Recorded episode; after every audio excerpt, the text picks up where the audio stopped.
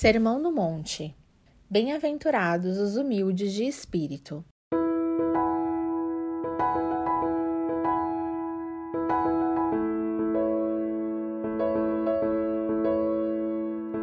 Alguns dos ensinamentos de Jesus mais marcantes foram ensinados de cima de um monte e são conhecidos como Sermão do Monte.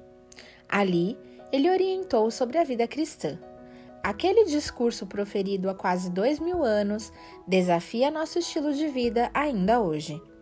Nesta série, vamos refletir sobre as bem-aventuranças e como podemos extrair lições valiosas para os nossos dias. Iniciamos com os humildes de espírito, descritos no Evangelho de Mateus, capítulo 5, verso 3.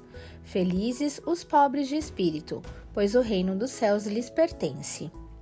Para muitos, Humildade é sinônimo de falta de recursos financeiros, quando na verdade, humilde é aquele que se despoja de si mesmo e que não pensa em si além do que convém.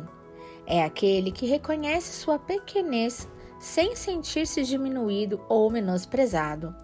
Como sempre, nosso maior exemplo é Jesus.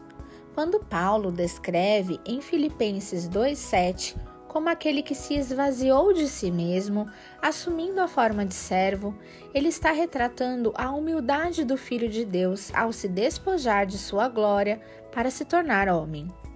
Esse esvaziamento só se dá a partir do momento que temos a plena convicção de nossa identidade em Jesus, assim como ele tinha no Pai. Quando não temos essa identidade firmada em Cristo, a necessidade de afirmação baseada em aplausos humanos ou em conquistas impede que a humildade seja vivenciada em toda a sua essência.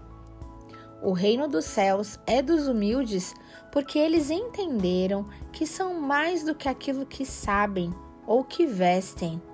O reino dos céus não é comida ou bebida, mas justiça, paz e alegria no Espírito Santo. O humilde não se relaciona com os demais pensando no cargo que exerce, na formação que tem, nos bens que possui. Ele tem consciência que sua essência é pó, exatamente como a do drogado ou da prostituta por quem cruza e que a única coisa que nos diferencia é que a graça da salvação o alcançou. Jesus sabia que seu reino não estava fundamentado em coisas terrenas e passageiras, assim como sabem os humildes, e por isso é deles o reino dos céus.